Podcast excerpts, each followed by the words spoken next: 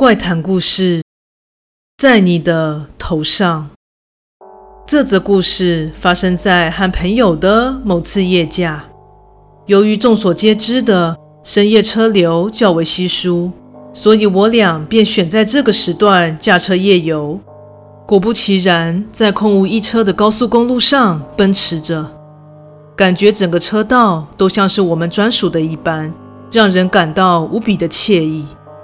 由于去程是由我来驾驶，所以回程时就轮到我在副驾负责找话题、聊天打屁。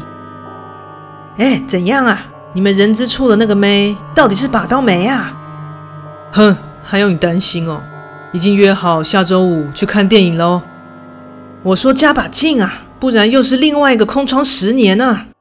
少在那里乌鸦嘴啊！我俩一路上就这样吵闹着。当我打了哈欠，视线不经意地往窗户看出去时，顿时一个惊人的景象从我眼前闪过，有个好似没有头且身着白衣的人形在我眼前一闪而过。由于路上没车，所以车速不算很快，当下算是看得蛮清楚的。正当我转头想再次确认的时候，那诡异的人影却已经消失了。当时认为是一时眼花看错，但我惨白僵硬的脸孔依然被朋友注意到了。喂，你怎么了？朋友问道。没，没什么了。一路上我平复着心情，说服自己刚刚应该是看错了，之后便和朋友回到了家。我俩住在同一个租屋处，那是一处隔成四间套房的单位。除了四位房客各自的寝室之外，厨房和卫浴设备是共用的。除了我和朋友之外，其余两间的房客也都是普通的上班族。把车停好，我俩上了楼，回到了各自的房间。但不知为何，自从看见那无头的人影之后，就一直觉得身体不太舒服。于是我就先躺在床上休息，想说应该是熬夜太累了。过了不久，在半梦半醒之间，我突然被敲门的声音给唤醒。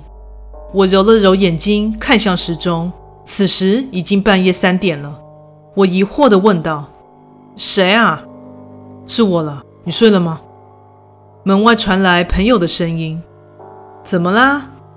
此时我从床上缓缓地爬起，而朋友也一面回答了我：“没了，不知道干嘛了，睡不着。”想说，如果你也还没睡，咱们就来喝喝酒吧。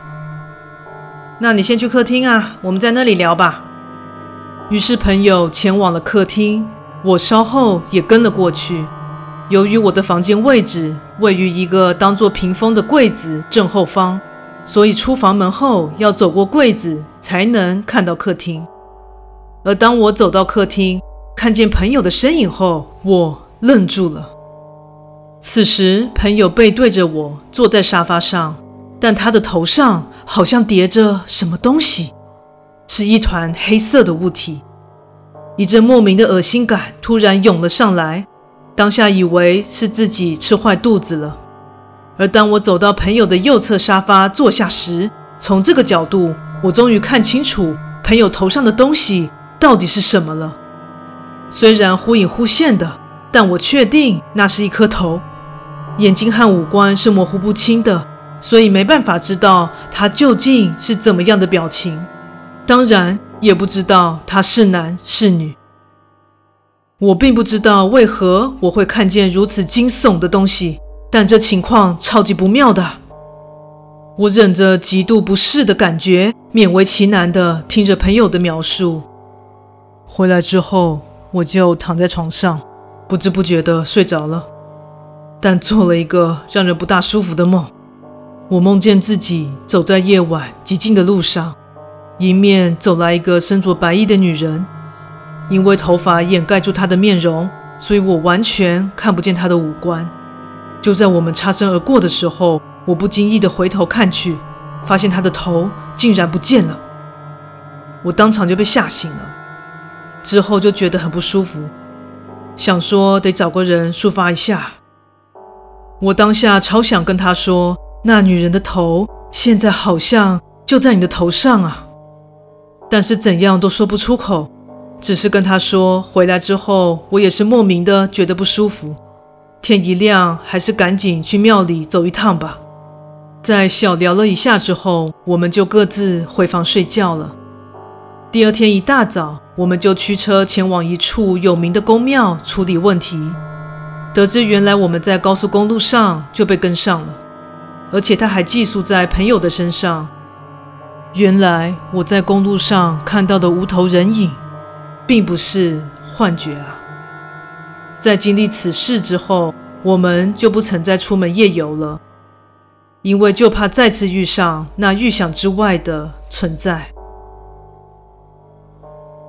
故事说完喽，感谢你的收听，诚挚欢迎订阅我的频道。若身边也有喜欢恐怖灵异故事的朋友，也欢迎将本频道推荐给他们哦。